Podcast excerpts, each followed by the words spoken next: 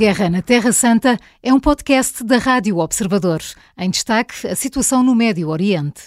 José Filipe Pinto, uma sondagem palestiniana mostra uma subida no apoio do Hamas e uma esmagadora rejeição de quase 90% ao presidente da autoridade palestiniana. Além disso, mais de 50% dos inquiridos em Gaza e 82% dos inquiridos na Cisjordânia concorda com o ataque de 7 de outubro.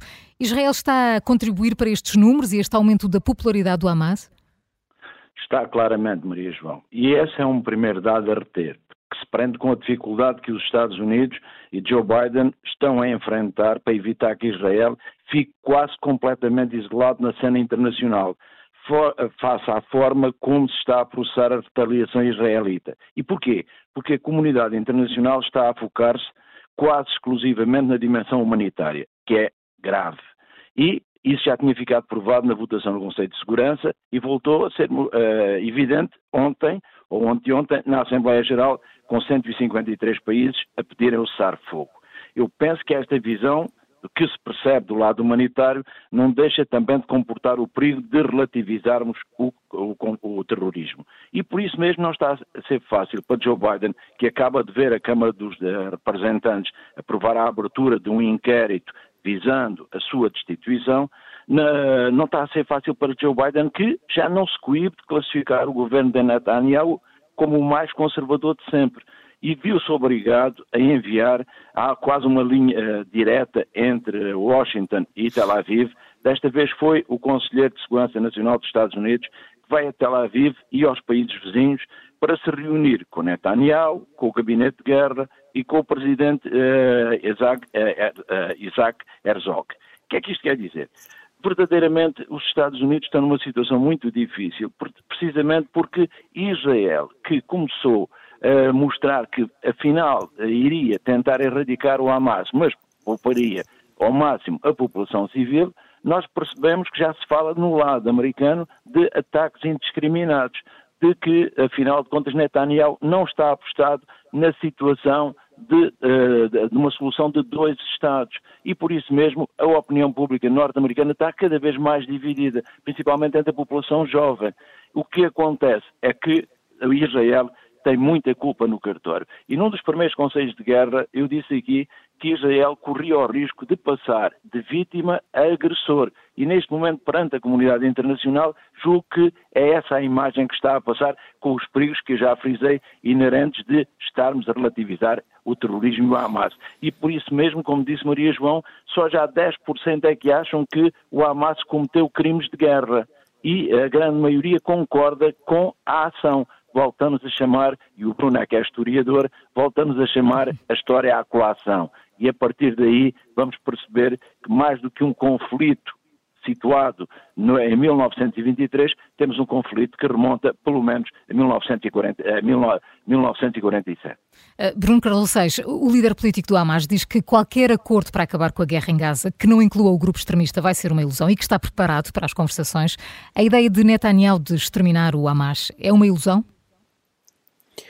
Bem, esta sondagem mostra que realmente há apoio para, para o Hamas, não é? Eh, é verdade que não é um apoio esmagador, quer dizer, mesmo na, na Cisjordânia, onde ele sobe um pouco, estamos a falar de 44%. É, é verdade que, mesmo no interior da Fatah, eh, continua a haver uma alternativa que é mais popular à liderança do Hamas, que é o Marwan Barghouti, que está, que está presa há muitos anos. Uh, agora, é verdade que a atual liderança palestiniana essa parece ser bastante impopular, o que se percebe, no fundo, eu tenho insistido nesse ponto, eh, por exemplo, na discussão em Portugal, eh, há quem diga não se pode apoiar a Ucrânia porque não vai haver eleições este ano, porque há uma guerra, não é? uma razão perfeitamente eh, compreensível, mas temos de apoiar a Palestina, continuar a financiar a autoridade palestiniana, onde não há eleições desde 2005 para a presidência, desde 2006 para o, para o Parlamento, portanto é normal que haja aí um problema de, de legitimidade, não é? Eh, e portanto, daí a tal taxa de 90 e tal, 92% a defenderem que, que o atual líder, uh, o Mahmoud Abbas, devia-se devia -se admitir. Mas tudo isto realmente foi, foi o jogo do, do Hamas. O, o, jogo do Hamas foi, uh, no fundo, fazer um ataque que lhe permitisse ganhar algum, um pouco a iniciativa política e, e, ganhar alguma popularidade, sobretudo na Cisjordânia, porque onde, ele, onde a Hamas sobe, sobretudo, é na Cisjordânia, não tanto não tanto em Gaza. Uh, mesmo se olharmos também para os números do ataque e tendo em conta um, contexto em que há uma enorme pressão e até um risco para a vida, se a pessoa disser que está contra o ataque, não é? Uh, o apoio não é assim tão esmagador como se poderia pensar uh, entre os palestinianos. Portanto, há aqui alguma margem, diria eu, para, para, para pensar em alternativas ao Hamas, mas vai ser extremamente difícil. Realmente é um movimento que está muito enraizado e há um, um setor da sociedade palestiniana que está muito radicalizado, que abraçou aqui uma, uma leitura muito extremista também da, da solução para, para a questão palestiniana em parte isso explica-se obviamente pela, pelas décadas de ocupação e pelo facto de, uh, pelo menos com os últimos governos israelitas liderados por Netanyahu, não ter havido também nenhuma disponibilidade para qualquer tipo de negociação e pelo contrário, na Cisjordânia o que tem avançado é realmente a expansão dos colonatos uh, e até um, episódios de violência crescente, como eu fui aliás alertando nos últimos, nos últimos meses. Apesar de tudo, eu penso que, no, no, fundo, a prioridade para Israel é destruir o aparelho militar do Hamas, não é? Portanto, acho que Israel também não tem a ilusão que vai conseguir eliminar completamente o Hamas eh, como, como um movimento. Agora, mesmo isso é bastante difícil e, e, há indicações de que, não, digamos, em termos militares, Israel não, está longe de conseguir alcançar esse objetivo, com, apesar de todo, todo o grau de destruição uh, que existiu em Gaza, que está, que está, a existir em Gaza. A verdade é que o Hamas continua a, a bombardear diariamente com, com rockets Israel, uh, o que também mostra bem qual é a prioridade do Hamas, não é? Claramente é continuar a atacar Israel e não propriamente defender Gaza ou a população civil. Uh, e, e, ainda ontem uh, houve notícias de uma emboscada contra forças israelitas, que foi o episódio em que morreram mais soldados israelitas desde o início da guerra. Portanto, não há sinais de um colapso da capacidade militar do, do Hamas. Ainda assim, José Filipe eh, Pinto, Tel Aviv garante que a guerra contra o Hamas vai continuar, com, com ou sem apoio internacional, e há notícias que Israel já terá começado a inundar os túneis eh, de Gaza. O primeiro-ministro israelita eh, tem este compromisso que para ele é fundamental para a sua própria sobrevivência em Israel. Sobrevivência política, claro. Bom dia, Júlio. Bom dia, bom pode, dia. Pode não ser apenas só a sobrevivência política. Netanyahu, como disse o Júlio muito bem, está a tentar legitimar-se internamente. Ele percebe que esta atitude de, de desafiar o seu principal aliado, Joe Biden, no sentido de não aceitar a sua posição de, de, apoio à autoridade palestiniana e ao dizer que recusa que seja o Hamas ou o Fatah a parte da solução no pós-conflito, eh, no day, no day after, ao chamar isto à colação, o que é que Benjamin Netanyahu está a conseguir?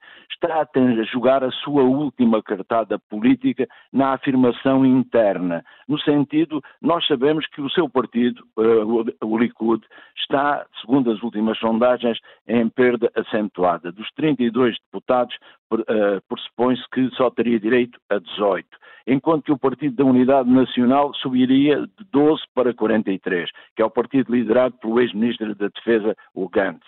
O que é que isto quer dizer? Que Netanyahu pensa que, ao aceitar o apoio norte-americano, mas ao explicar à opinião pública israelita que é ele e o seu gabinete de guerra que decidem, e que verdadeiramente não estão disponíveis para uma situação que passe por legitimar uh, um futuro governo ou do Hamas ou da, da autoridade palestiniana e não se percebe quem é que uh, Netanyahu vê como solução para uh, um futuro governo do Estado palestiniano, aponta para aquela questão que é fundamental. É que Netanyahu, no fundo, apesar de nem sempre admitir isso, não está minimamente interessado na solução dos dois Estados. E este desafio, que ele sabe que é um desafio que não pode ganhar, acaba por legitimar internamente. Nós temos de perceber que o elemento mítico aqui é fundamental. E esta perspectiva de não aceitar passivamente todo aquele que é uh, a, a, proposta de, daquele que é o seu grande aliado, mostra que Netanyahu pensa que uh, dispõe, portanto, ainda da possibilidade de ser ele a definir o futuro da região. E ele sabe que isso não corresponde à realidade. Mas, por outro lado, temos de perceber, e o Bruno acabou decididamente de dizer isto, que o Hamas só fez este movimento precisamente porque num dos seus três uh, elementos-chave do seu programa é a destruição de Israel. Portanto, nós estamos a falar aqui de um, de um governo ultraconservador, como Biden diz, e que é tal modo conservador que nem a solução dos dois Estados admite, mas do outro lado temos um grupo terrorista que, evidentemente, ele só conseguirá, ele, Netanyahu, só conseguirá uh, destruir na parte armada. Como ideia, como elemento político, o grupo irá continuar. Entretanto, Bruno, o líder da Mossad estava de viagem marcada para o Qatar e a procurar um segundo acordo de libertação de reféns, mas o gabinete de guerra israelita decidiu cancelá-lo. Agora, os familiares dos reféns eh, que ainda estão em Gaza exigem explicações a Netanyahu. Ah, que razões podem ter levado eh, este gabinete de guerra a cancelar esta viagem? Bem, só, só pegando neste ponto que o José Filipe estava a referir, realmente o, o, uma das tragédias do, do conflito entre Israel e a Palestina nos últimos 20 anos, diria eu, é que ganharam, no fundo, peso decisivo dos dois lados setores que são completamente hostis à solução dos dois Estados. E, portanto, é, é, importante dizer que realmente Benjamin Netanyahu nunca escondeu que não, não acreditava nessa solução. Uh, os seus aliados, vários dos seus aliados são ainda mais extremistas, no sentido de quererem, uh, no fundo, justificar a violência contra árabes, etc. E, obviamente, do, do lado do Hamas, isso também é bastante claro desde, de, desde, desde o início. Qual é que é aqui o problema neste momento, do, do ponto de vista de Netanyahu? Realmente, ele preferia avançar com a guerra, digamos, a todo vapor, sem, sem restrições, vamos dizer assim, contra o Hamas, só que o Hamas tem realmente ainda um número muito significativo de reféns, não é? Capturou uh, mais de 200, como sabemos, e continua com mais de 100, uh, eh, e portanto há uma enorme pressão na sociedade israelita para que. Uh, ainda há uns dias uma representante dos reféns dizia vocês primeiro libertem os reféns e depois então matem os militantes do Hamas que vocês quiserem, mas primeiro libertem os nossos os nossos familiares. Portanto, há de facto aqui uma tensão constante, uh, mesmo no seio do próprio governo. Uh, basicamente é realmente um governo, o governo mais extremista na história de Israel, mas passou a ter elementos moderados, sobretudo no seu núcleo duro que decide a guerra, o gabinete de guerra passou a ter dois ministros que vêm da oposição moderada, nomeadamente o general Gantz, e, e, portanto, o que temos visto é, no fundo, aqui um certo jogo de equilíbrios que nós podemos especular, enfim, não sabemos em detalhe, apesar de tudo, muita coisa se sabe através da imprensa israelita. Eh, Israel é uma sociedade, uma sociedade relativamente aberta e muito dada ao debate político, eh, e, portanto, sabemos, por exemplo, o acordo anterior, que permitiu uma, um cessar-fogo de alguns dias e a libertação de mais de 100 reféns teve a oposição de seis ministros no interior desse governo, basicamente todos estes ministros mais extremistas, não é, eh, de partidos ligados aos, aos colonatos, eh, opuseram-se a esse acordo.